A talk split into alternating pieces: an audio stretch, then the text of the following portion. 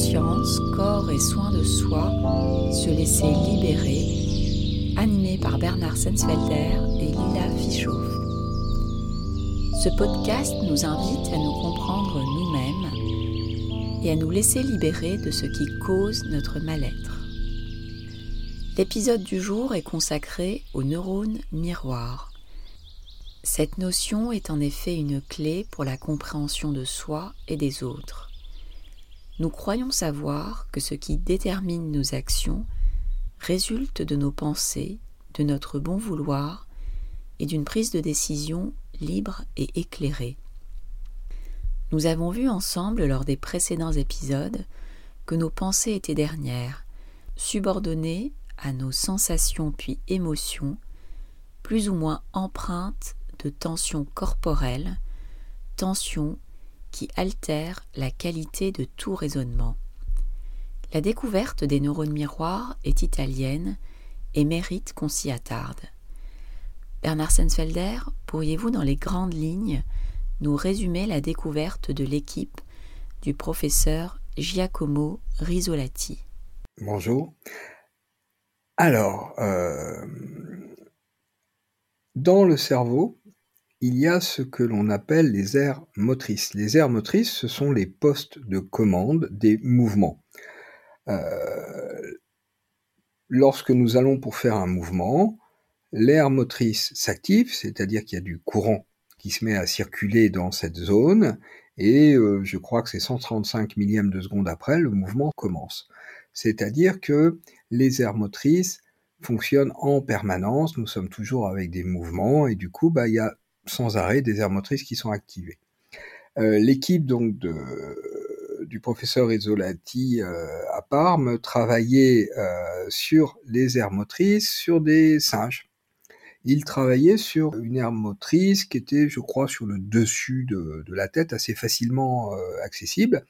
Et pour mesurer l'utilisation de ces aires motrices, ils avaient mis sur pied tout un dispositif avec des singes qui avaient une petite sangle euh, autour de la tête, et puis au-dessus du crâne, il y avait un dispositif qui émettait un bip et s'allumait à chaque fois que telle aire motrice, celle sur laquelle il travaillait, était activée.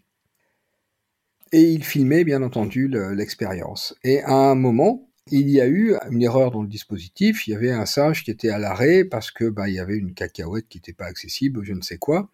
Et l'un des chercheurs a fait le mouvement qu'aurait fait le singe si son aire motrice s'était activée devant le singe. Donc, il y avait un singe qui était immobile, avec le dispositif prêt à se mettre en marche si l'aire motrice de, on va dire, mouvement de la main droite euh, s'activait. Et donc, devant ce singe, un des chercheurs a fait un mouvement de la main droite. Et là, il a entendu bip. Donc il a été très surpris, parce que le singe n'avait pas bougé, mais l'air motrice du singe s'était apparemment activé. Donc dans un premier temps, ils ont pensé à un problème de matériel, qui se mettait en marche n'importe quand, et ils ont répété l'expérience, et ils ont constaté qu'à chaque fois que ce singe voyait l'un des chercheurs faire le mouvement commandé par l'air motrice du singe, eh ben ça faisait bip. C'est-à-dire que le singe avait son aire motrice qui s'activait lorsque le chercheur faisait le mouvement, qui aurait dû être déclenché par l'aire motrice du singe. Alors, mettons les choses à leur place. Euh, les êtres humains, c'est une espèce de primate, c'est-à-dire que nous sommes des singes. Et nous avons donc énormément de choses en commun avec les singes. Donc ça, c'est la première chose. La deuxième chose, c'est que nous avons des mains, et nous avons donc à peu près les mêmes aires motrices que les singes. Donc lorsque un singe regarde un être humain faire un mouvement ou lorsqu'il regarde un autre singe faire un mouvement, il ne fait pas la différence. Alors, dans un premier temps, les chercheurs pensent qu'il y a un problème de matériel et puis ils visionnent les vidéos qu'ils ont fait du dispositif qu'ils avaient mis euh, en place et ils s'aperçoivent que le dispositif qui est sur le crâne des singes s'active lorsque le singe va pour faire un mouvement, ça c'est ce qui était prévu, et qu'il s'active lorsque le singe regarde un autre singe faire ce mouvement. C'est ça la découverte des neurones miroirs. Alors dans un premier temps sur des singes, dans un deuxième temps sur les humains. Ensuite, ça s'est développé, on sait maintenant que même les oiseaux, je ne sais pas si c'est toutes les espèces d'oiseaux, mais il y a pas mal d'oiseaux qui disposent aussi de neurones miroirs, etc. Plein de mammifères, enfin, etc. Il y a énormément d'espèces dans, dans, lesquelles il y a des neurones miroirs. Donc, ce qui détermine cette découverte, c'est un hasard. C'est un hasard, c'est pas du tout ça qu'il cherchait, et c'est ça qu'il trouve. Alors, concrètement, ça veut dire quoi pour nous, humains? Ça veut dire que lorsque nous regardons quelqu'un faire un mouvement, à notre insu, notre cerveau reproduit ce mouvement. Les aires motrices de ce mouvement, que nous n'effectuons pas, c'est l'autre qui les effectue, les aires motrices de ce mouvement s'activent dans notre cerveau. C'est ça la découverte des neurones miroirs. Alors ensuite, ça a été suivi d'autres découvertes. On parle aussi des neurones écho. Il y a un phénomène d'écho. Il y a, euh, eu beaucoup de découvertes. C'est-à-dire que dans un premier temps, ça ne s'adresse qu'au mouvement. Et puis, on s'est aperçu après que lorsque on écoute quelqu'un parler, ce qui est votre cas là en ce moment, à notre insu, nous répétons ce que dit notre interlocuteur. C'est-à-dire que là, je suis en train de parler, vous m'écoutez, à votre insu, vous êtes en train de répéter ce que je dis. C'est-à-dire que tout ce que fait l'autre, on le fait. Et c'est ça qui est le, concept clé des neurones miroirs, c'est tout ce que fait l'autre, on le fait. Ça veut dire que lorsque nous sommes au cinéma et que nous voyons les acteurs faire euh, plein de choses, on est en train de faire tout ce qu'ils font. Alors c'est complexe parce que euh, si on voit deux personnes, ben on est en train de faire ce que font les deux personnes, etc. C'est-à-dire que notre cerveau reproduit sans arrêt tout ce qui se passe à l'extérieur. Alors les découvertes qu'il y a eu après euh, les travaux de, de, ont montré que les neurones miroirs étaient plus que nécessaires. Dans un autre podcast, euh, j'expliquais que nous n'avons pas accès au monde tel qu'il est, mais nous avons accès uniquement à la façon dont, nous l'interprétons, c'est-à-dire à la façon dont nous le reconstruisons euh, dans notre cerveau. Ce qui veut dire que euh, nous n'avons pas accès au mouvement des autres, mais nous avons accès à la façon dont nous les reproduisons et donc ensuite reconstruisons. C'est-à-dire que les travaux ont montré que si on gêne le fonctionnement des neurones miroirs, ou si on l'empêche, en fait, on va voir quelqu'un, par exemple, faire un mouvement au niveau des yeux, on va le voir, mais on ne va pas avoir conscience que l'autre a fait ce mouvement. Donc la conscience que l'on a de tout ce que les autres font passe par les neurones miroirs, c'est-à-dire passe par le fait qu'on a reproduit ce qu'ils ont fait. Voilà, ça c'est la première partie de, réponse à votre question.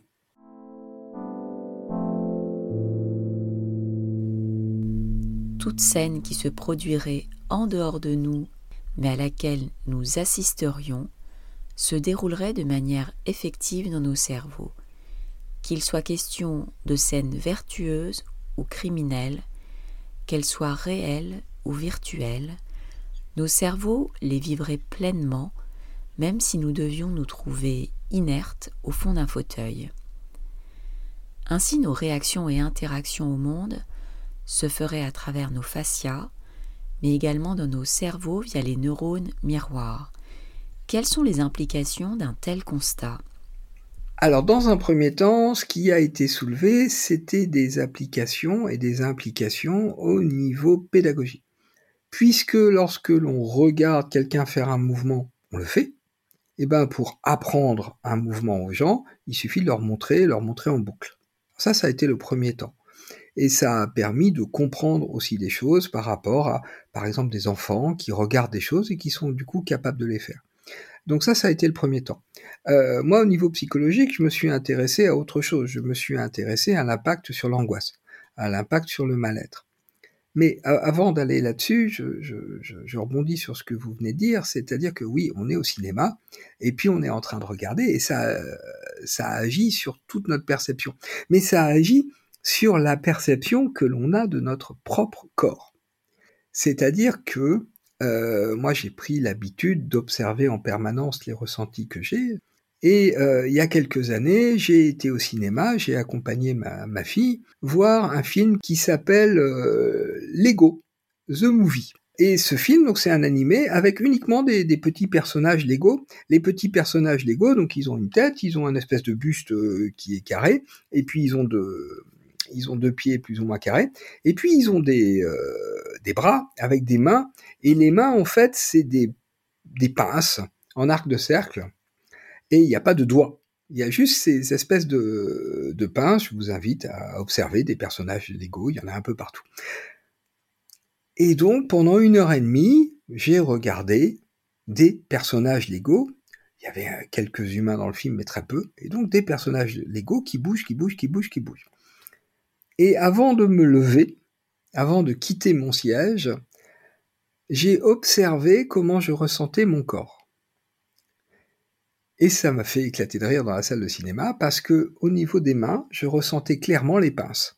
C'est-à-dire que ayant vu des euh, personnages qui avaient les mains en forme de pince, ben à la fin, au bout d'une heure et demie, j'avais une marque dans mon corps de pince au niveau des mains. J'avais des mains de, de personnages Lego. Dès que je me suis mis en mouvement, ça s'est arrêté, mais c'était là.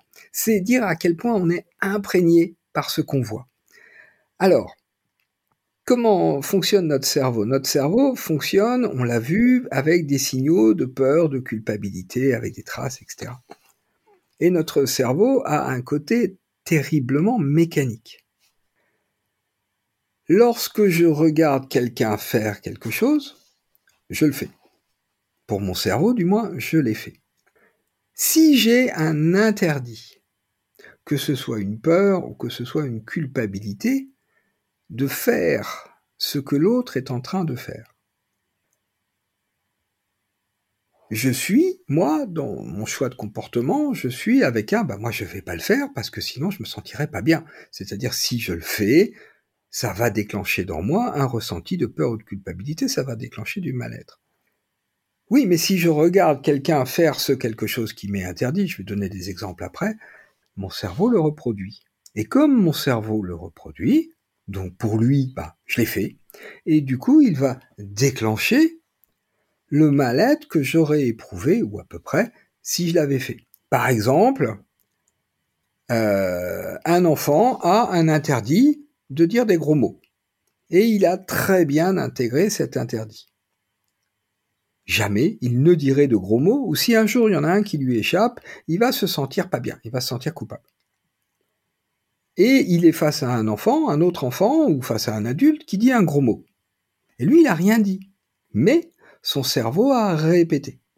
Son cerveau a reproduit. Du coup, il a dit un gros mot. Du coup, il va se sentir pas bien.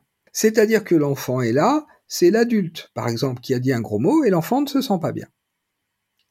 Parce qu'il a reproduit le comportement de l'autre. Un enfant a une grande difficulté à être violent. C'est-à-dire que normalement, cet enfant-là, par exemple, n'est pas violent. Et il se trouve dans un lieu où il voit des enfants être violents. Dans son cerveau, il est en train de reproduire cette violence, donc il est en train d'être violent. Il va se sentir mal. Il ne va pas se sentir mal parce que les autres sont violents, il va se sentir mal parce que, pour son cerveau, il a été violent. Et du coup, qu'est-ce qui se passe?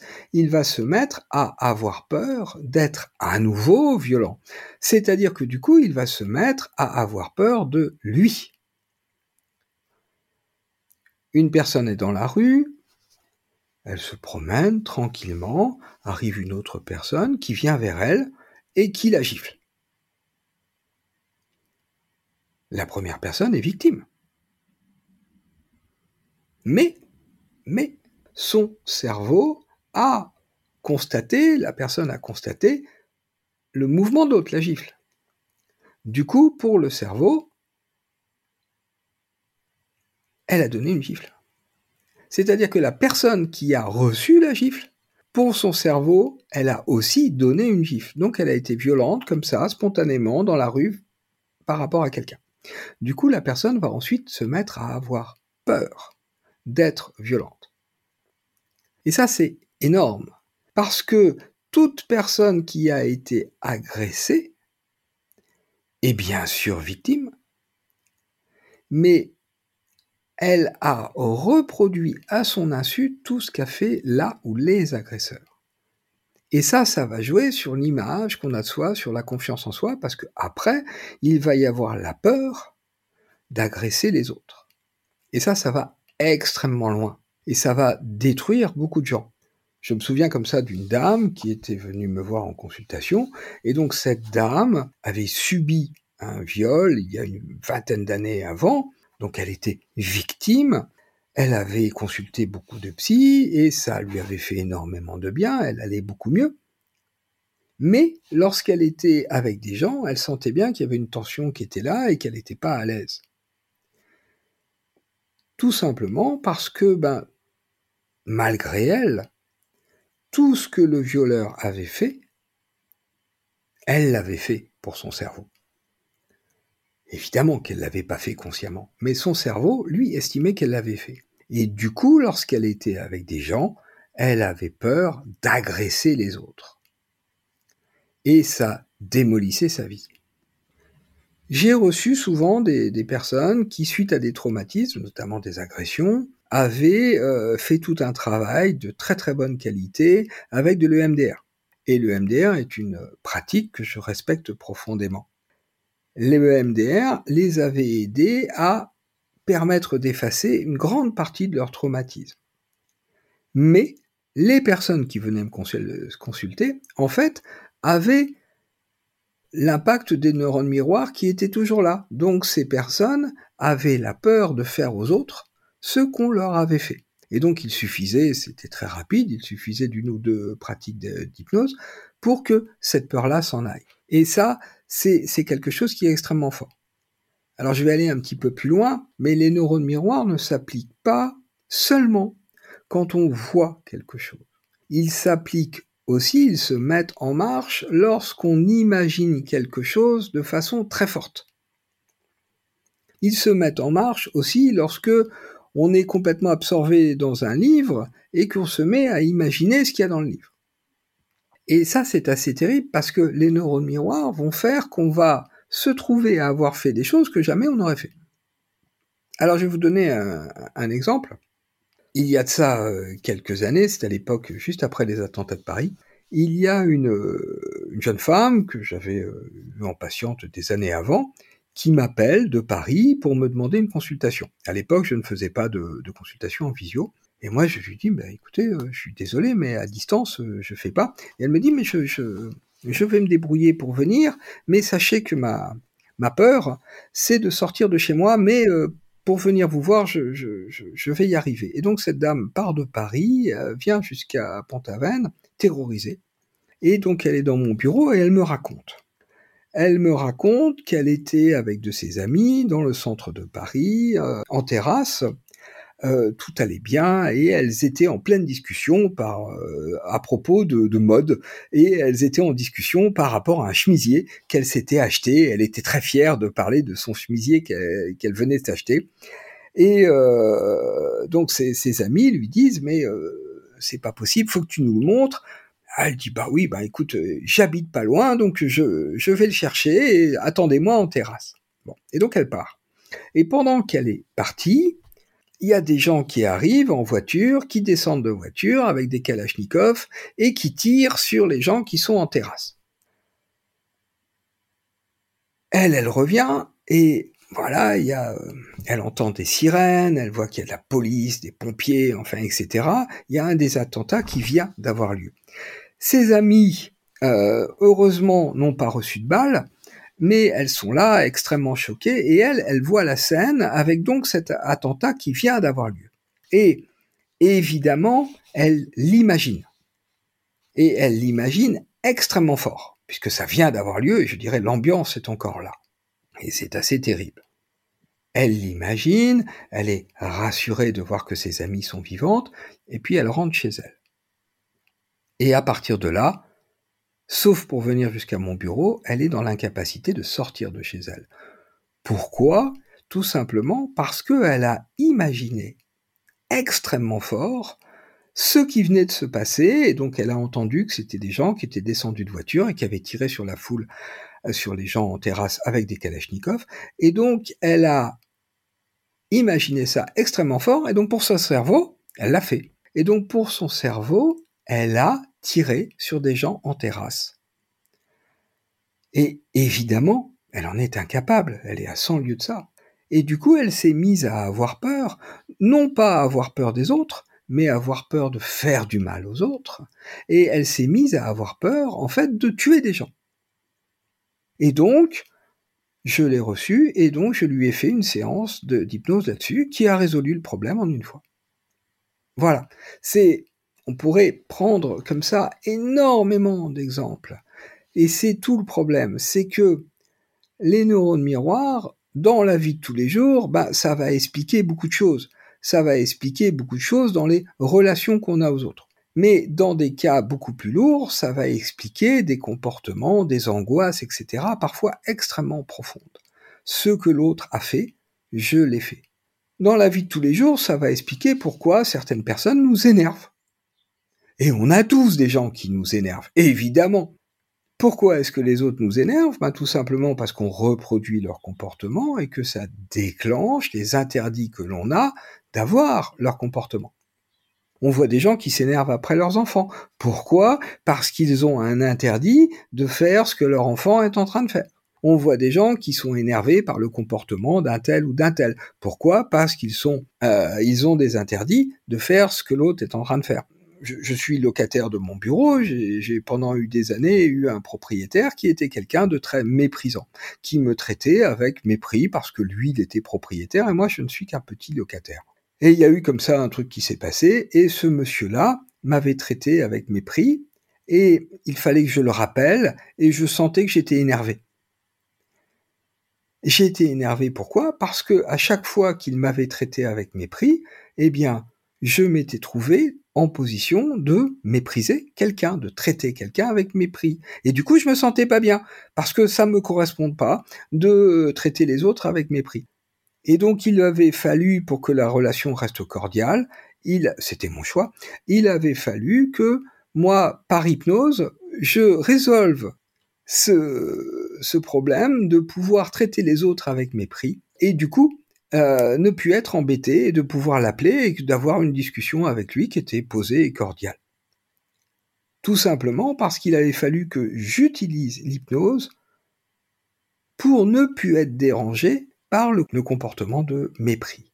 Voilà, et ça c'est d'une des vertus de la c'est de pouvoir enlever les interdits. Donc lorsque quelqu'un par exemple nous traite avec mépris, de pouvoir enlever l'interdit d'être méprisant. Et c'est là qu'il va y avoir une espèce de bascule qui est rendue possible par l'hynothérapie. C'est-à-dire que nous fonctionnons avec un ensemble de comportements autorisés un ensemble de comportements libres, de choix de comportements libres, extrêmement restreints en fait. Et donc par la on va élargir l'ensemble des comportements.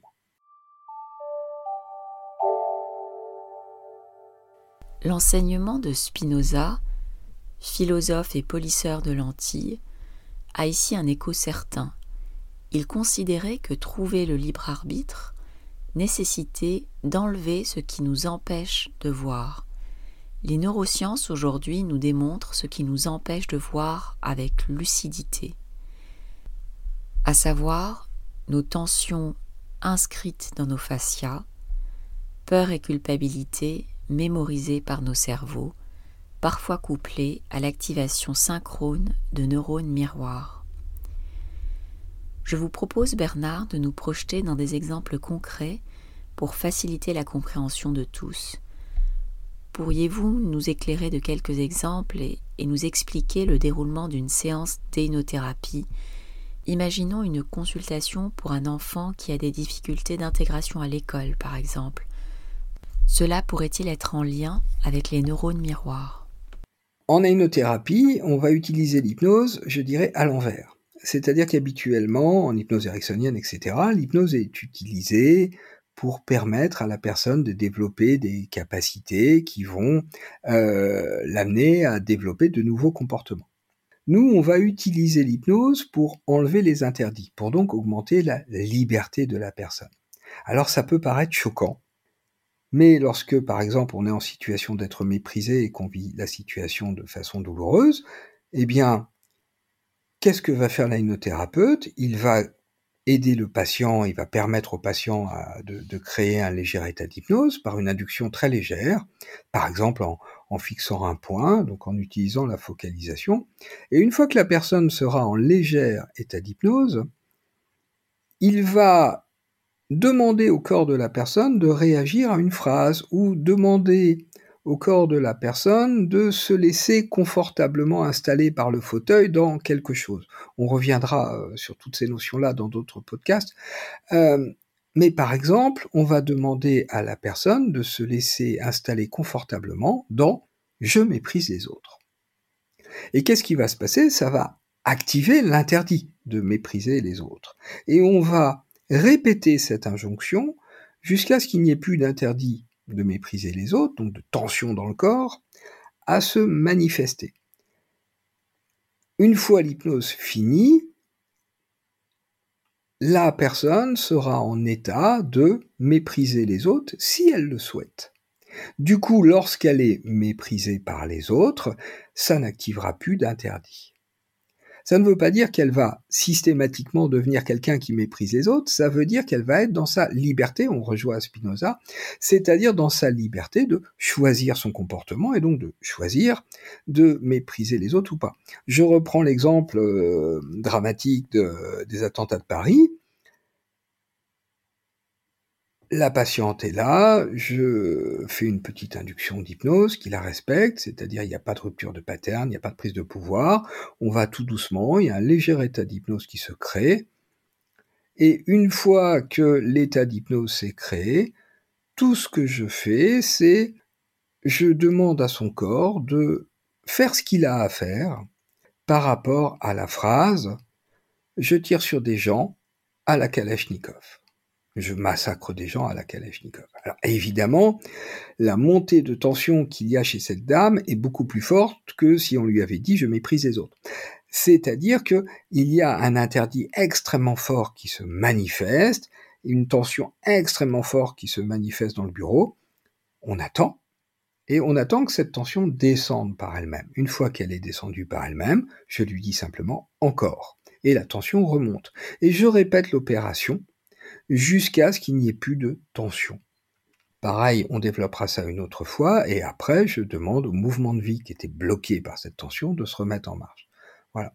C'est-à-dire qu'on va stimuler l'interdit alors que la personne est vulnérable, jusqu'à ce que l'interdit disparaisse. Parce que d'un point de vue euh, mécanique, et là on rejoint les neurosciences, lorsque le cerveau constate qu'un interdit ne sert à rien, il l'enlève. Mais pour qu'il le constate, il faut que l'interdit se soit activé alors que la personne était vulnérable.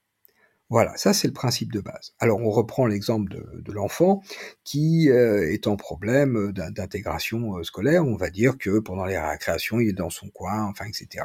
Et il commence à avoir un petit peu peur d'aller euh, à l'école. On va partir du principe que c'est un enfant sensible, donc a un cerveau plutôt rapide, et les enfants sensibles sont des enfants non violents. Or, la cour de récréation est, un haut lieu de violence. C'est un haut lieu d'énervement et c'est un haut lieu de violence. C'est-à-dire qu'un enfant non violent voit des enfants être violents et éventuellement subit lui-même des violences.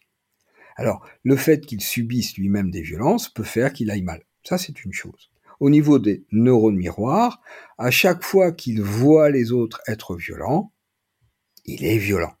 Donc, qu'est-ce qu'on va faire en hypnothérapie avec cet enfant? On va essayer d'évaluer en discutant dans un premier temps s'il a plutôt peur des autres ou peur de lui-même.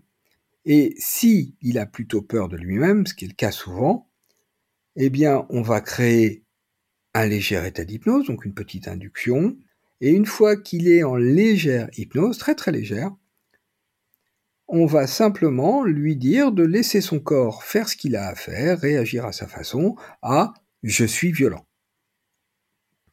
Et en général, on va assister à une montée de tension assez forte. Et on va, pareil, encore, et on va laisser monter à nouveau ces tensions liées à je suis violent. Donc là, c'est pas de la culpabilité, c'est de la peur, la peur d'être violent. jusqu'à ce que cette peur ait disparu. Alors éventuellement, il faudra refaire une autre séance plus tard. Mais on va pouvoir comme ça enlever tous les interdits qui sont présents. À partir de là, l'enfant n'ayant plus peur d'être violent, lorsqu'il verra les autres enfants être violents, il sera pas d'accord avec eux. Il aura conservé son libre arbitre, mais il ne ressentira plus le mal-être qu'il avait avant. Voilà. Et on peut comme ça agir sur énormément de choses. Un enfant qui ne ment pas, qui est face à un autre enfant qui ment, bah pareil, on va le faire s'installer dans je suis un menteur, etc. Voilà, le, principe est extrêmement simple. Il s'agit de, après une petite induction, sans prise de pouvoir, de, de proposer au corps de réagir à justement à ce qui a été déclenché par les neurones miroirs. Alors c'est pareil avec des parents qui se fâchent après leur enfant et qui ensuite vont s'en vouloir de s'être fâchés. Tout simplement, on va leur faire, euh, par exemple, je suis impertinent ou euh, je mets plein de désordre dans la pièce, etc. C'est-à-dire, on va les faire s'installer confortablement dans l'interdit qu'ils ont. Voilà. Est-ce que ça répond à votre question? C'est très clair, merci. La simplicité du dispositif d'énothérapie suggère que les auto-hypnoses, c'est-à-dire s'hypnotiser soi-même, doit être très accessible. Quelles seraient les précautions ou contre-indications à avoir recours à une hypnose ou à une auto-hypnose dans le cadre de l'énothérapie Alors, euh, il y a des contre-indications à l'hypnose.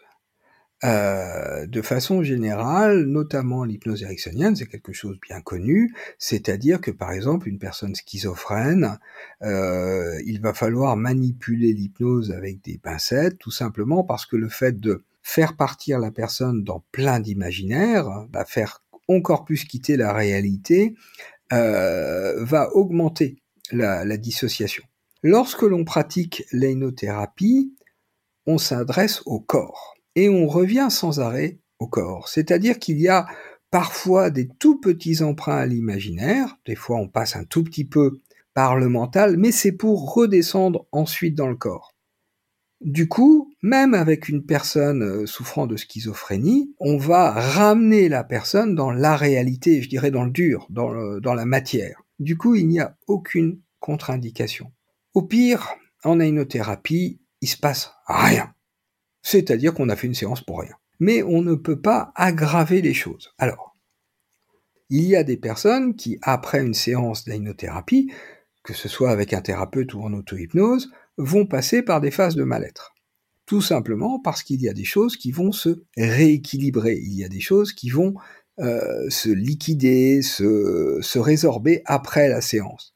Mais il n'y a pas de danger de décompensation. C'est-à-dire que parfois c'est pas drôle, on va en, on va ressentir des choses assez euh, difficiles pendant plusieurs heures ou parfois plusieurs jours, ça arrive, mais en fait c'est sans danger. C'est juste le travail qui est en train de se faire. Voilà. Donc il n'y a aucun danger de décompensation, il n'y a non plus aucun danger d'augmenter quelque chose qui est là, tout simplement parce que euh, le corps ne va réagir que s'il y a un interdit, que s'il y a une trace. C'est-à-dire qu'on ne peut pas se créer de peur à travers l'ainothérapie. Lorsqu'on évoque quelque chose, ça réagit si c'est prêt à réagir, premièrement, parce que des fois c'est pas prêt, donc du coup on est convaincu qu'il y a quelque chose, il se passe rien, pas parce que c'est pas prêt, tout simplement. Et ça ne, ça réagit s'il y a quelque chose. S'il y a rien, il se passe rien. Donc si je me mets, par exemple, je me fais un euh, je suis ceci, je suis cela, et si en fait je n'ai pas d'interdit d'être ceci ou cela, il se passera rien. C'est-à-dire que ça n'aura aucun effet. Donc il n'y a aucune contre-indication. À partir de là, l'auto-hypnose euh, est extrêmement intéressante. Alors il y a des limites à l'efficacité de, de l'auto-hypnose, c'est-à-dire que euh, autant on va pouvoir résoudre énormément de choses de la vie de tous les jours, on va pouvoir aussi continuer une séance après une séance avec un, thérapeute, donc retourner là où euh, il avait été autant il est très très difficile de faire remonter de façon euh, totale, je dirais, des choses qu'on a vécues dans notre toute, toute, toute, toute, petite enfance. Tout simplement parce que il y a des choses euh, ça va être trop lourd à supporter, et du coup, bah, ça va bloquer. C'est-à-dire que euh, un enfant, par exemple, bah, comme c'est mon cas, qui a été opéré à vif après quelques jours de, de vie, donc tout, tout, tout bébé, par auto-hypnose, j'avais pu faire remonter une partie de ce que j'avais vécu, une partie des traces qui étaient présentes dans mon corps, mais mais il y a des choses, il a fallu qu'il y ait quelqu'un de présent pour que ça puisse euh, remonter complètement. Je dirais qu'il y avait un système de protection qui faisait que ça aurait été trop violent, trop difficile si j'avais été tout seul. Et du coup, bah, en auto-hypnose, c'est pas remonté. C'est-à-dire que bah, si c'est trop dur, ça ne se fera pas. Donc du coup, bah, il n'y a aucun danger. Tout simplement. L'auto-hypnose en hypnothérapie ne présente aucune contre-indication. S'agissant des neurones miroirs, il est troublant de réaliser à quel point nous sommes en lien, et je dirais même en réseau à notre insu, reproduisant dans nos cerveaux ce que l'on observe autour de nous. Aussi déconcertante soit la réalité des neurones miroirs, elle nous invite résolument à nous déculpabiliser tout en nous responsabilisant, considérant la résonance induite par ce qui se passe en dehors de nous en nous, bien au-delà de ce qui nous est permis de voir. Merci Bernard pour votre éclairage. À bientôt, merci. Merci aux auditeurs pour votre écoute. Je vous dis à très bientôt pour un prochain épisode sur le chemin du bien-être.